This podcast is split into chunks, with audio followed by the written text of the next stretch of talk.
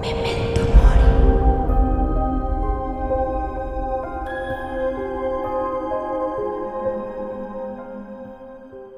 Buenas noches amigos. Eh, nos presentamos, nosotros somos Memento Mori, un podcast de Peregrino y Celis Jaime. aquí en la línea tenemos a nuestra primera invitada que nos va a contar una historia. Ella nos llama, ¿desde dónde nos llamas? De la Ciudad de México. ¿Y cuál es tu nombre? Me llamo Jessica, buenas noches. Buenas noches. El programa básicamente es, son relatos paranormales que le han pasado a todos, que nos han pasado, tanto a nuestros padres, a nuestros amigos, a todos nuestros conocidos. Alguna vez nos ha pasado algo que no podemos explicar. Y en esta ocasión, Jessica nos va a contar. Eh, bueno, cuéntanos ¿qué, nos, qué te ha pasado, cuándo fue.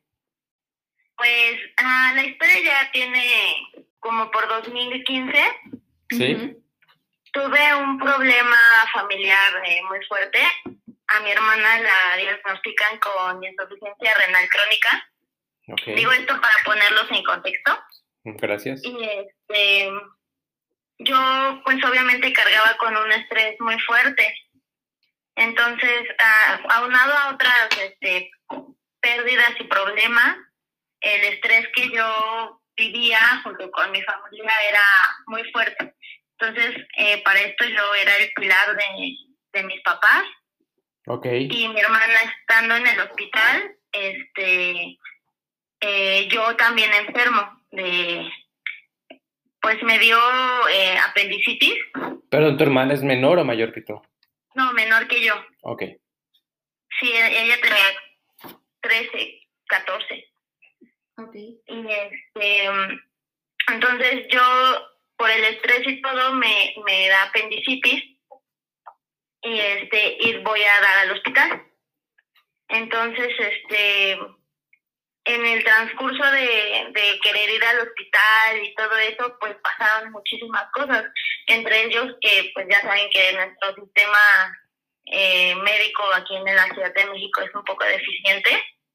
Entonces recorrí varios hospitales hasta que en el hospital donde me operaron, este, pasé ahí varios días y en uno de esos días, eh, ya eh, estando sin anestesia y estando más consciente de, de lo que pasaba después de la operación, porque los digo esto porque estoy segura de que no lo aluciné y de que pasó realmente, Claro. eh, un día, bueno, una noche, este, previa a, a- a que me dieran de alta, eh, había una enfermera que estaba al cuidado de, de las personas que estaban en el cuarto donde yo estaba.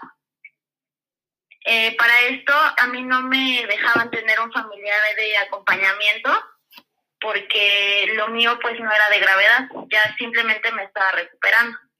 Entonces, en el cuarto había atrás dos, dos personas en cama y con su respectivo familiar. Yo era la primera cama que estaba entrando de la puerta. Entonces, no tenían que recorrer un pasillo muy largo hacia mí, sino que estaba yo a la vista, digamos. Ok. Lo digo porque los enfermeros entraban y yo era, a pesar de que era la primera, era la última cama a la que revisaban. ujú, Entonces, este, siempre entraban y pasaban con la del ventanal, la del medio y yo la de la puerta.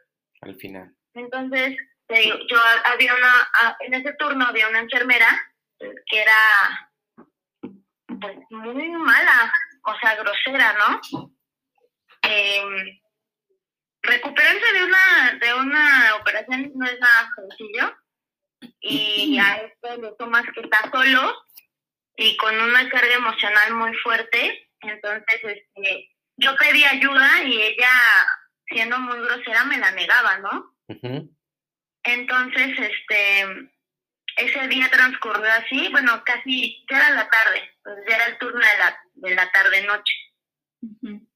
Y este, yo supongo que eran entre las 8 de la noche y las 9, que es el, el turno que ya te queda para la mañana siguiente.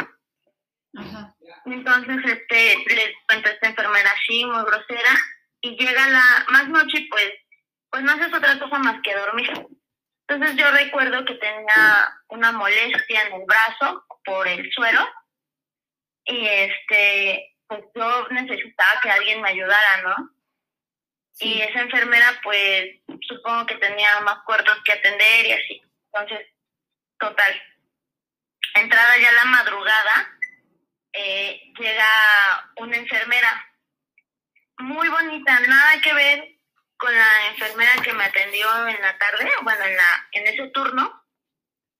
Eh, bañada, muy bien arregladita, muy bien planchadita del uniforme eh, con un gorrito de enfermera y un chaleco verde. Y entonces entra a la habitación y solo se para enfrente de mi cama y me pregunta que cómo estoy, que, que siento, que si ya había comido, había tomado agua. Y yo le dije, ¿sabes qué? Me, me está molestando mucho el suelo de mi brazo, me, me duele, me quema, me, me dijo, ay, déjame revisarte, me tocó el brazo. Eh, eh, me dijo, no, pues ahorita este, regreso y te lo voy a quitar porque ya tú mañana ya te vas de alta. Y entonces yo dije, ay, qué emoción, ¿no? O sea, ya voy a salir de aquí. Entonces me dijo, no te preocupes, este, recuerdo que me, que me tapó y me dijo, tú no te preocupes, ahorita voy por algodón y, y alcohol para quitarte la aguja, porque pues tú ya mañana te vas de alta, entonces no te preocupes. Ahorita regreso, duérmete o algo, ¿no? Yo, este, asentí y dije, no vi que fuera con los demás, ¿no? Entonces sí dije, "Ah, bueno, al menos alguien ya me trató bien esta, este día. Entonces me acuerdo que me dormí y pues dio la mañana. Entonces en la mañana pasan los doctores a revisarte. Y no es cierto, les miento. Eso, eh, ah, sí, antes de que entraran los doctores, regresa la enfermera malvada. Entonces le digo, oye, este, me di- dijeron que ya me iban a quitar mi suero. No, ¿quién te dijo eso? Tú todavía, este, me preguntas, ¿ya fuiste al baño a, hacer tus necesidades? Y yo, pues no, o sea, no, no, no, no he comido nada como quieren que vaya.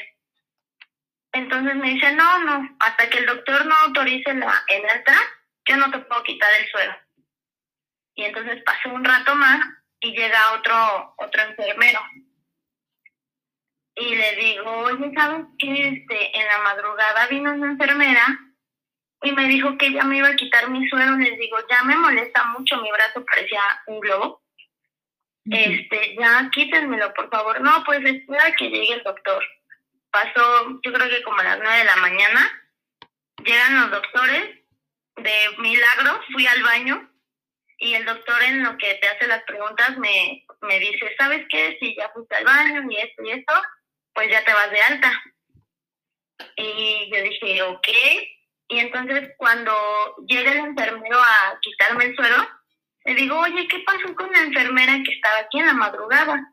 Me dice, no, dice, solamente estaba mi compañera y yo que acabo de llegar. ¿Y su compañera no, sería la grosera? La grosera, exactamente. le digo, sí, no, le digo, vino una enfermera eh, con el cabello así rubio, con bonita, traía, y le dije, traía un chaleco verde y un gorrito. Y me dijo, oye, aquí no usamos chaleco verde, los que usamos chalecos somos los hombres y es azul. Y las enfermeras pues no traen gorrito. Y le dije, no, no, no es cierto. Ella vino, me cobijó, ella supo que ya me iban a dar de alta, como ustedes no lo sabían. Entonces me dijo, no, yo creo que estaba soñando. Eh, y ah, no, nunca tomé atención a eso hasta un día que platiqué con alguien y le dije, oye, ¿sabes que cuando estuve en el hospital pasó esto y esto? Y me dice, no inventes, te fueron a visitar. Y yo así de, ¿quién? Me dice, ¿jamás has escuchado la leyenda de la planchada? Y yo, pues, jamás en la vida la había escuchado. Y cuando me puse a investigar, pues es, es algo similar a lo que me pasó. Y les cuento a muchos y, y todos llegan a esa conclusión de que me fue a visitar la planchada en el hospital. Sí, justo dicen que la, te va a visitar cuando más necesitas, ¿no? Cuando... Bueno, ajá, justo hay esa, eh, hay dos versiones. Una en la que, en la cual te puede sanar y al otro día te vas, o, o una en la que si ya estás como en fase terminal y te ayuda ya a descansar. O sea, te puede, o hay, o, o te ayuda o te, o de te cualquier mueres. modo te ayuda. Descansa, ajá. De cualquier forma descansas. Sí, así es. Entonces yo, pues a la fecha, o sea, m- es más, puedo recordar el perfume que traía, eh, el, y no, ni, ni siquiera me acuerdo ni si estaba, ¿saben? Tenía eh, calor corporal, Ujú. porque de que me tocó, me tocó, o sea, me tocó el brazo y, y tomó la cobija y me arropó. Ujú. Y lo que se me hace súper sorprendente es que ella supiera que al día siguiente yo ya me iba a mi casa. Y después de eso, tú te sentiste mucho más tranquila, aparte de sanarte como físicamente, ¿las cosas en tu hogar mejoraron? Eh, en mi hogar no, pero ese día, esa noche, ah, no tuve una alguna pesadilla que en el hospital tenía muy recurrente Ajá. y, y dormí, dormí bien, o sea, a pesar de que estaba yo sola y ahí, pues, ah, estresada ese día, ese momento más bien en el que ella fue y me dijo, eh, mañana te vas a estar bien y el cariño que se sintió porque fue, pues sí, un cariño que ella me dio porque, o consuelo más bien porque estaba yo muy triste, muy mal, ¿no? Sí, Y claro. cuando ella entró, me sentí bien, o sea, me, no tenía miedo. En ese momento no tuve miedo y, y, y el que ella me haya dicho, sabes que ya no te preocupes, ya ahorita vengo y te quito tu suero y tú mañana te vas a tu casa. O sea, en ese momento sentí paz. Sí, claro, te tranquilizó en el momento. Sí, sí, sí, sí. Y te digo, o sea, y, y lo más fuerte fue que yo le pregunté a dos personas, ¿no? Oigan, ¿dónde está la enfermera bonita? Y, y que me hayan dicho que no había nadie más. Y en ese momento no me dio miedo, pero ahora digo, ¡ah! qué cosa tan más loca, ¿no? O sea, no, no hay explicación. Claro. Y, y les juro que no, no fue una alucin porque ni siquiera estaba tomando medicamentos, ¿saben? Sí, claro. Entonces, simplemente ya nada más estaba ahí recuperándome con un suero para no deshidratarme. Entonces, fue muy real, muy, muy real. Qué fuerte y a la vez confortante de que, bueno, en esta ocasión a ti te ayudó y te sanó y, y que, bueno, que ahora lo puedes contar y estás completamente agradecida ante, ante esa situación. Sí, sí, se lo agradezco mucho y, y pues ahora sí me da un poco de, pues como miedo y, y me desconcierta simplemente, pero se lo agradezco mucho. Bueno, así como tú le agradeces, nosotros te agradecemos a ti por ah, compartirnos esta historia y a todas las personas que nos van a escuchar. Este, esperemos que, que si tienen también historias similares, nos las compartan, porque sé de varios casos que, que, que les, ha, o sea, les han pasado y les ha sucedido que lo- la planchada las ha ido a visitar, para bien o para mal. Muchas Hasta gracias, luego. hasta luego. Hasta luego. Bye. Sí, así es. Bueno, Gracias Bueno, muchísimas- ustedes que me hayan escuchado y que me hayan tomado la llamada. muchísimas ti. gracias, Jessica. en en una parte muy personal, a mi papá una vez que estaba en el hospital, me comentó y me comentó también mi mamá que le pasó, o sea, que se le apareció la planchada y justo al otro día se sintió mucho mejor.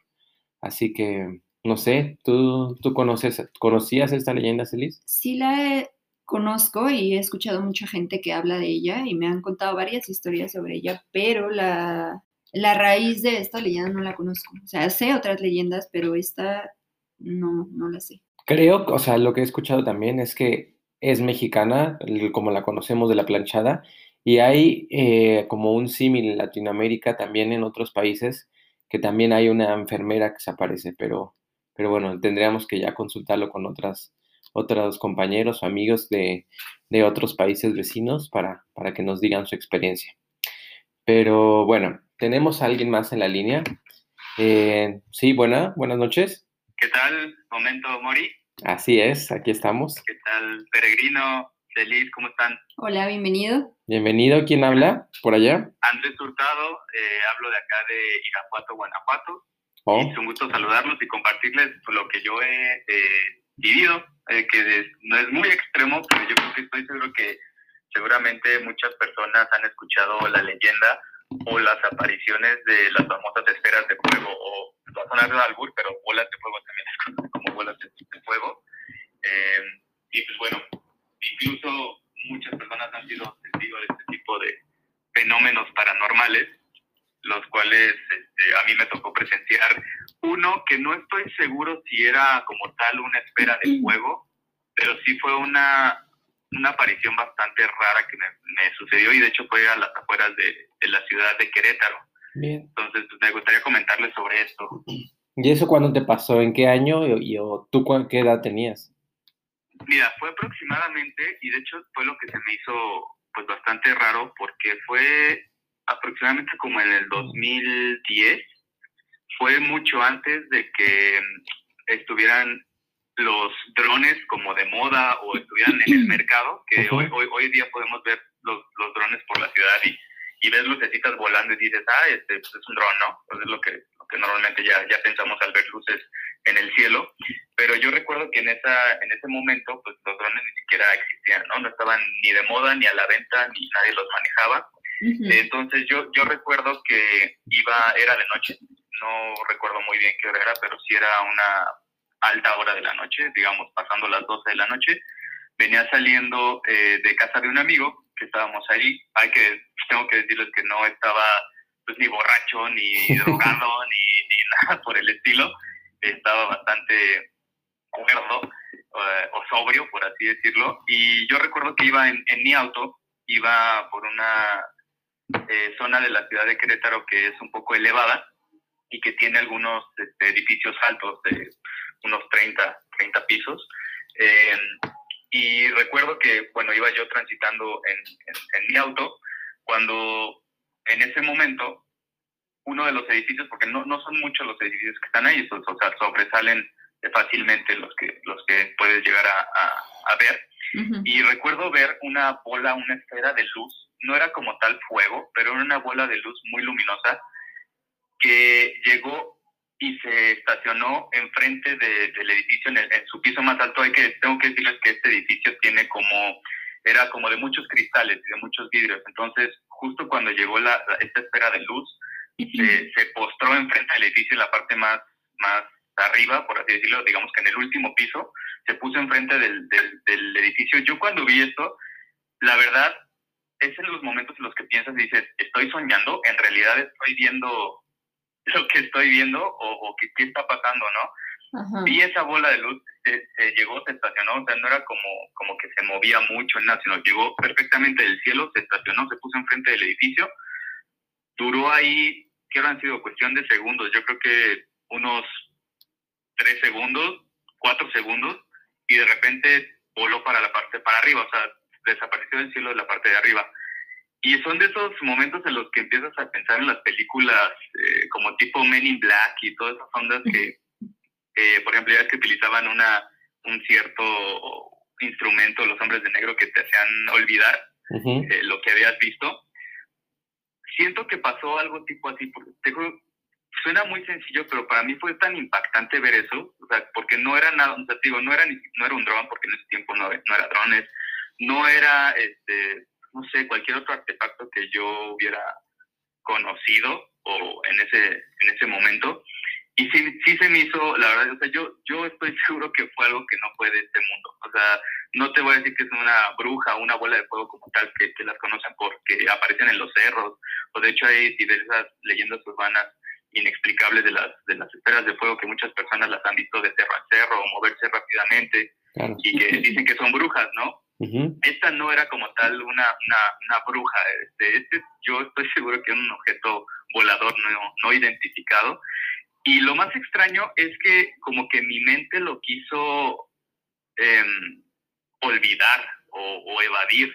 Eh, mi propia mente dijo así como, no, lo que viste no fue algo que pase en el mundo eh, normal. Entonces, eh, fíjate que, que cuando me, me, acordé de esta historia, porque digo, mi mente como que la quiso olvidar o la quiso omitir, pues cada vez pierdo más detalles de cómo fue esta, esta historia. Les digo, como si hubiera sido un artefacto de, de Men in Black que me hubieran echado un flashazo y, y automáticamente mi mente la quisiera eliminar. Eh, sin embargo, pues bueno, es, lo único que, recuerdo de esa, de, esa situación. Las bolas de, o las esferas de fuego, que pues, a veces pensamos que pueden ser brujas en algunas comunidades y en otras pues, podemos pensar que es algo más, ¿no? Que no viene de este, de este mundo. Sí, justo las bolas de fuego están más asociadas, bueno, las típicas brujas, ¿no? Que les dicen ahí en los pueblos, pero están más asociadas como al fenómeno ovni. También intentando recordar, este, como que se te olvida más, ¿no? Lo que viste, ya no sabes si le agregas o le quitas, ¿no? Bueno, tu experiencia, ¿qué fue lo que pasó? Exacto, es, es como una forma de defensa que tiene yo creo que la mente al no encontrar una razón lógica de lo que viviste o de lo que sentiste o, o el miedo que te dio, este, pues yo creo que es olvidar, ¿no? Es lo, lo, más fácil y como, como dices, Feliz, pues hay diferentes teorías, ¿no? Este, de las brujas que se transformaban en bolas de, fuego o, esferas de fuego y saltaban cruzando cerros en búsqueda de su próxima víctima, este, los cuales agarraron, no sé, hombres borrachos que caminaban por los montes o algún viajero extraviado o inclusive que las brujas eh, succionaban el, la sangre de, de niños recién nacidos, ¿no? Este, esas, esas historias las podemos encontrar mucho en, comunidades eh, pues alejadas, que están más, más allegadas a la, a la naturaleza y que también los, los, los identifican con, con, la parte de, chacales, ¿no? De, brujas que se convierten o se transforman en lechuzas o se transforman en cierto animal que daño causan por ahí, pero pues ya son creencias de, de las personas en esas comunidades que muchas veces llegan a matar lechuzas por, y después de este suceso, Andrés, eh, ¿tú te sentiste diferente o, o sea, si bien después de esto... ¿O sentiste miedo? ¿Sentiste miedo? Bueno, si bien después de esto eh, empiezan las dudas, ¿no? De si en verdad te pasó o no te pasó. Sí. Pero después de esto, no, o sea, haciendo referencia tal vez a alguna abducción o, o algo que te haya pasado que sentiste físicamente o no sé si psicológicamente.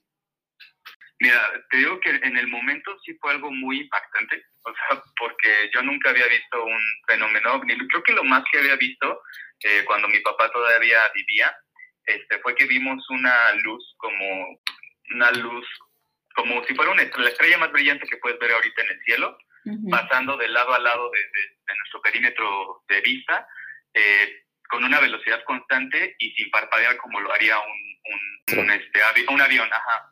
Este, lo, ya después investigué porque eso, eso, lo vimos mi papá y yo cuando él, vivía y sí fue, o sea, sí, sí, nos asombramos los dos, fue tan, o sea, el movimiento fue rápido, pero con, o sea, constante y sin parpadear, entonces fue así como, ok, esto no es un avión, esto es otra cosa. Después me puse a investigar y, y eso probablemente eh, pudo haber sido un satélite, fue alguna explicación que encontré de, de ese punto luminoso que, que se movió de extremo a extremo del cielo, ¿no?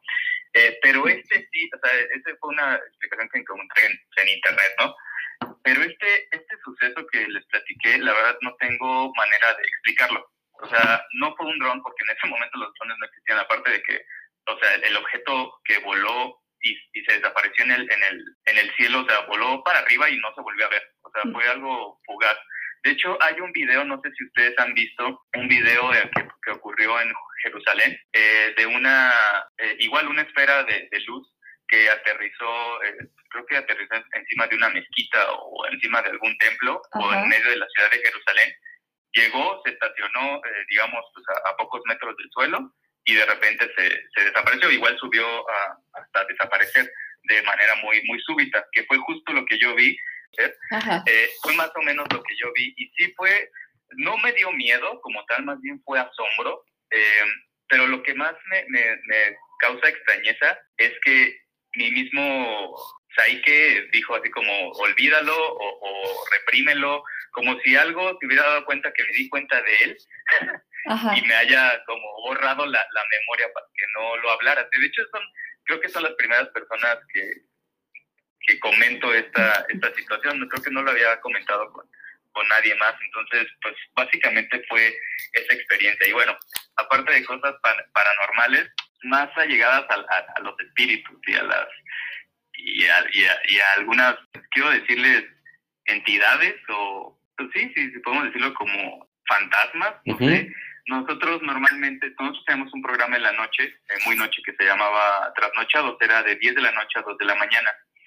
Y en ese edificio, que es un edificio muy viejo, que es donde se encuentran las instalaciones de Multimundo Radio, había, eh, fue un edificio que fue, digamos, el pionero de la radio en Querétaro, ¿no? Cuando toda la radio, que cuando llegó la radio Querétaro, ese fue el primer edificio. Este es un edificio muy viejo que fue eh, inaugurado por un, y traído por un eh, general, era un general de, de la milicia mexicana, este, que puso su, su estación de radio, por así decirlo.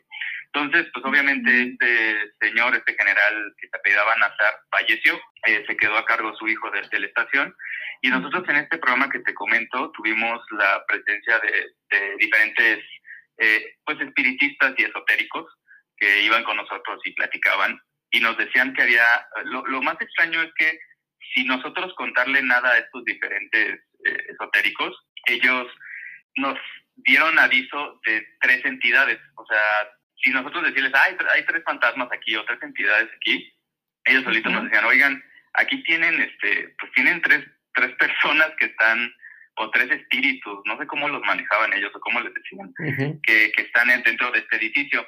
Y cosas extrañas que pasaban ahí, que me llegaban a pasar y que sí te ponían los pelos de punta, eh, conocen estos checadores de, de huella digital, que, pues, que pues, literal pones tu huella digital y te dicen una, una grabación de aceptado o registrado o así, tú de repente, bueno, a mí me llegó a pasar varias veces y también a compañeros de la estación, que ya era noche y de repente pasaba eh, pues, por donde estaba el checador y se activaba solo, o lo escuchaba, o sea, tú estás en una oficina trabajando ya de noche y de repente se activaba solo el checador, ¿no?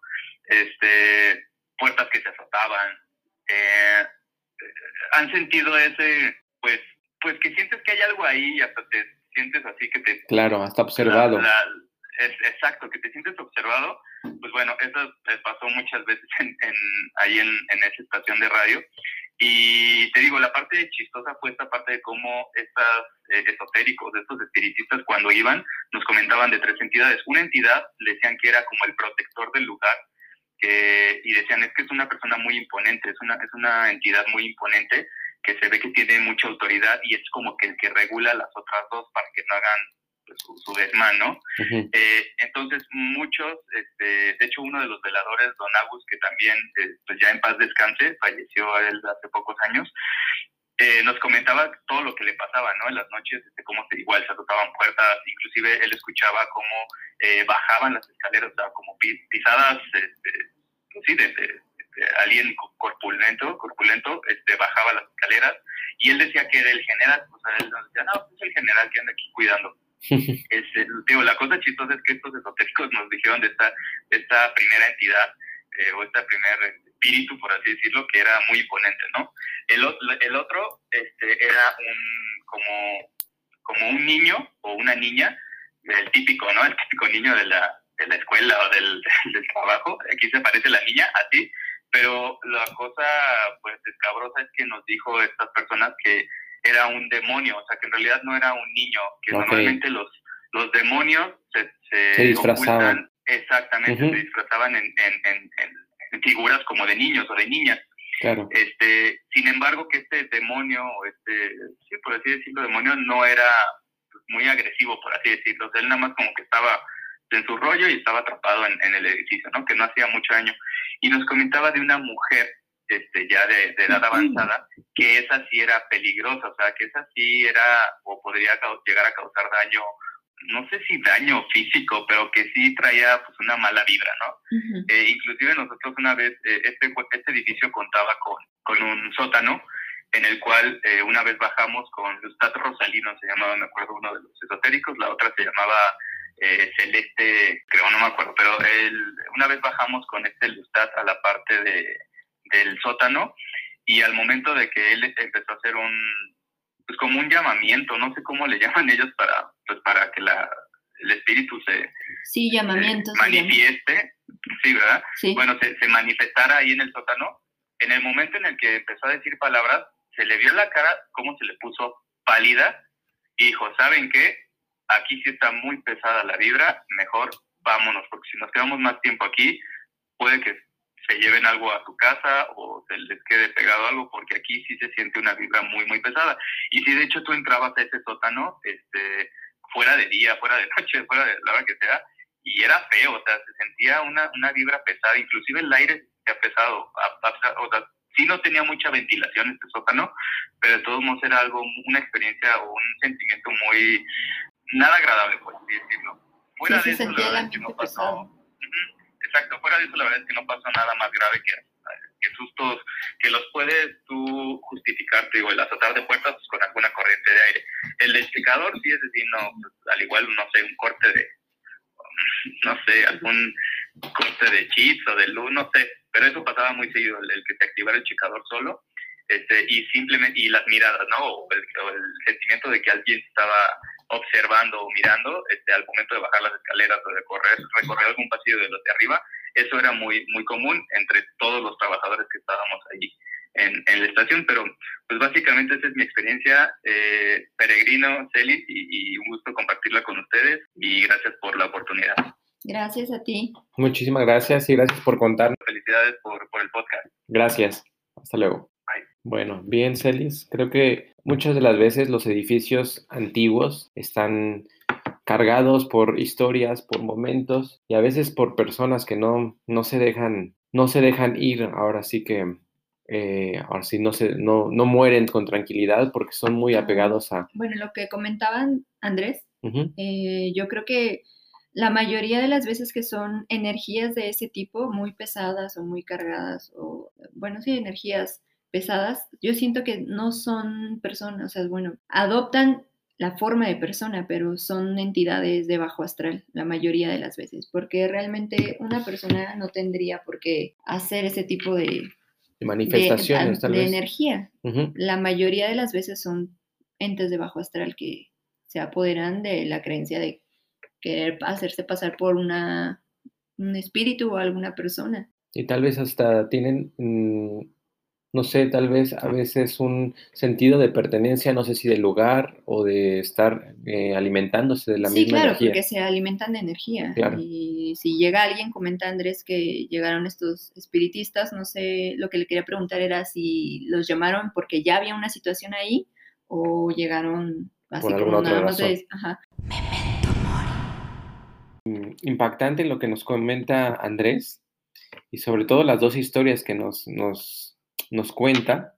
La primera que fue la de bolas de fuego, que creo que muchas personas lo han visto y lo relacionan con el fenómeno ovni, que bueno, Celis tiene un gran comentario que estábamos... Sí, fíjate que a mí me impresionó más la primera historia, justo porque pienso que el fenómeno ovni es como muy repetitivo empiezas a ver siempre es la misma historia, pero yo lo asocio más no tanto a un fenómeno paranormal espiritual, sino a un fenómeno eh, pues más del talle científico, ¿no? O sea, es como interdimensional hasta a veces podría decir que no es como tan espiritual. Tan espiritual y tal vez ahí hasta podremos adentrarnos en teoría de cuerdas o no sí, Claro, es que yo tengo una teoría de todo esto paranormal que justo conlleva con la teoría de cuerdas. Para mí es interdimensional todo esto.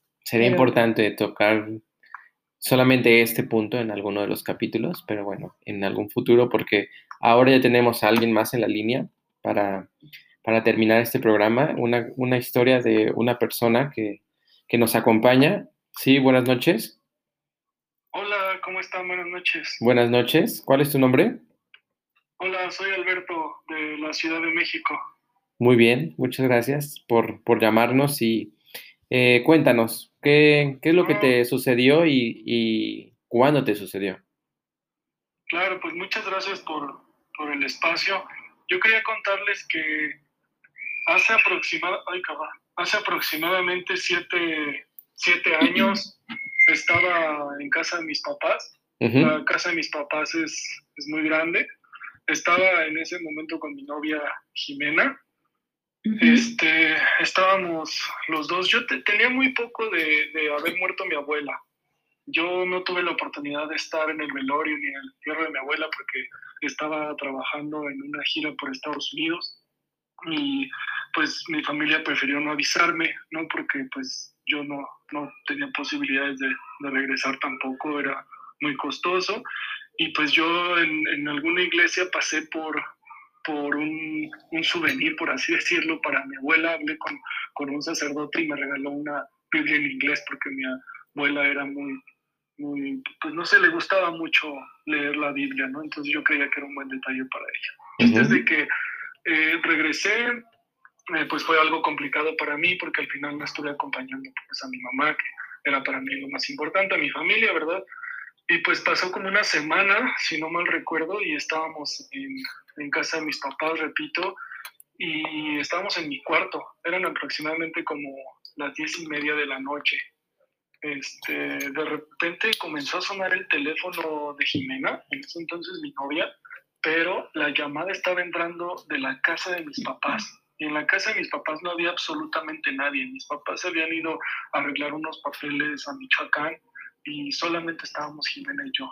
Entonces, algo muy extraño porque, pues, obviamente estaba entrando una llamada local, ¿no? Del teléfono local de casa de mis papás al celular de Jimena, ¿no? O sea, claramente decía casa de Beto. Entonces dijimos, pues, ¿qué será? A lo mejor algún problema técnico, no sabemos, ¿verdad? Entonces ya pues nos quedamos un poquito intrigados, no sé si sugestionados también, de que dormimos esa noche, todo bien, y como dos noches después eh, estábamos como aproximadamente las 3 de la mañana durmiendo y en eso Jimena pues me despierta, ¿no? Y me dice, oye, oye, ¿viste lo que está aquí enfrente? Y yo no, yo no veo nada, ¿no? Entonces le digo, ¿pero qué viste? Entonces me, pues me describió así tal cual la silueta de una mujer, de una mujer con los rasgos muy parecidos a los de mi abuela, ¿no? Una persona como de uno, unos 60 aproximadamente, o sea, con el cabello corto, como que todos los, rasgos de, de, mi abuela.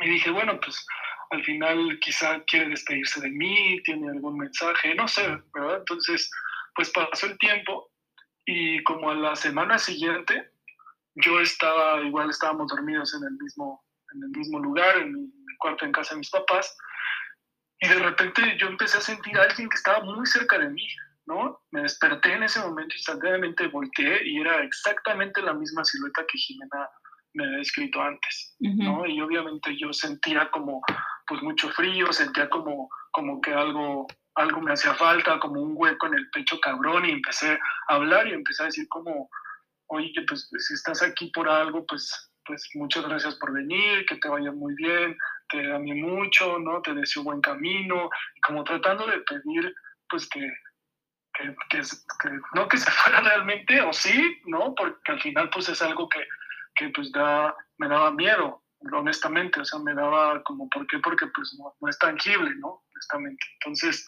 pues sí era como muy, eh, a lo mejor no, no quiero decirlo exageradamente, pero para mí sí era un poco doloroso pues que, que, no se fuera, ¿verdad? Que quisiera despedirse de mí, y dejarme ahí mensajes o ver de qué manera llamar mi atención. Pues así prácticamente era como, como percibíamos las cosas. Jimena pues también estaba muy espantada, yo eh, no la quise despertar en ese momento, pero pues cuando, cuando despertamos por la mañana le platiqué y pues me dijo que lo mejor era pues, pues hablarle, ¿no? Y decirle que, que todo iba a estar bien y pues le dije justo fue lo que hice en la madrugada y pues después de eso ya no, ya no volví a tener como, como otra, otro evento de esos, ¿no? Ya no me volvió a pasar después de haber hablado con, ella.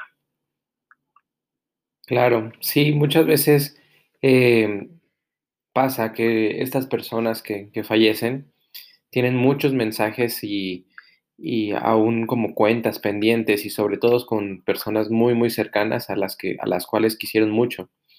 Entonces, por, por, por, decirlo de alguna manera, van y se van, van despidiéndose personalmente por con cada una para, para dejar limpio como ese camino, como también esa parte para estar tranquilos y ellos poder descansar. Sí, pues la verdad es que se escuchaban de repente muchos ruidos en la, en la casa de mis papás, que toda la vida ha sido, ¿no? Sonaban canicas en las escaleras, o sea, se escuchaba como que alguien rascaba las paredes, y pues como, pero nunca habíamos visto honestamente algo pues tan, no sé, como tan visual, ¿no? O sea, que se, que se viera algo que realmente me impactara y que por eso es que lo estoy contando ahorita. O sea, a ruidos dices, es un gato, ¿no? A lo mejor es el vecino, pero ya algo así, que te llamen también del mismo teléfono local al celular cuando no hay nadie ahí, eso fue lo que más me impresionó. Y nadie contestó, o sea. No, cuando contestamos nadie contestó, o sea, no se escuchaba nada. O sea, contestó Jimena y no se escuchaba nada. O sea, no sabíamos, y bajé obviamente a revisar los teléfonos. De hecho, el teléfono inalámbrico lo tenía ahí en el buró. O sea, no había manera de que alguien marcara. O sea, no, no tiene sentido.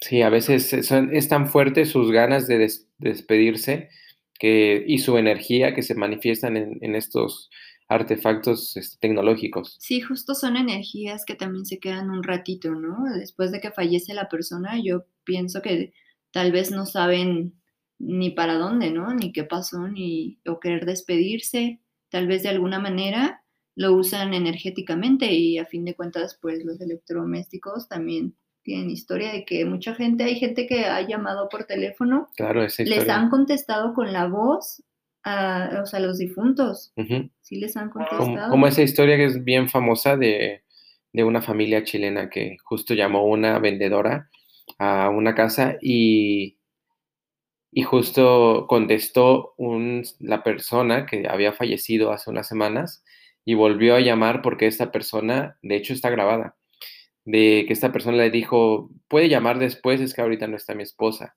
Y volvió a llamar y le comentó esto a la esposa y, le dijo que era imposible porque su esposo ya había muerto. Entonces sí, es algo muy fuerte que aún así se quieren despedir sí o sí.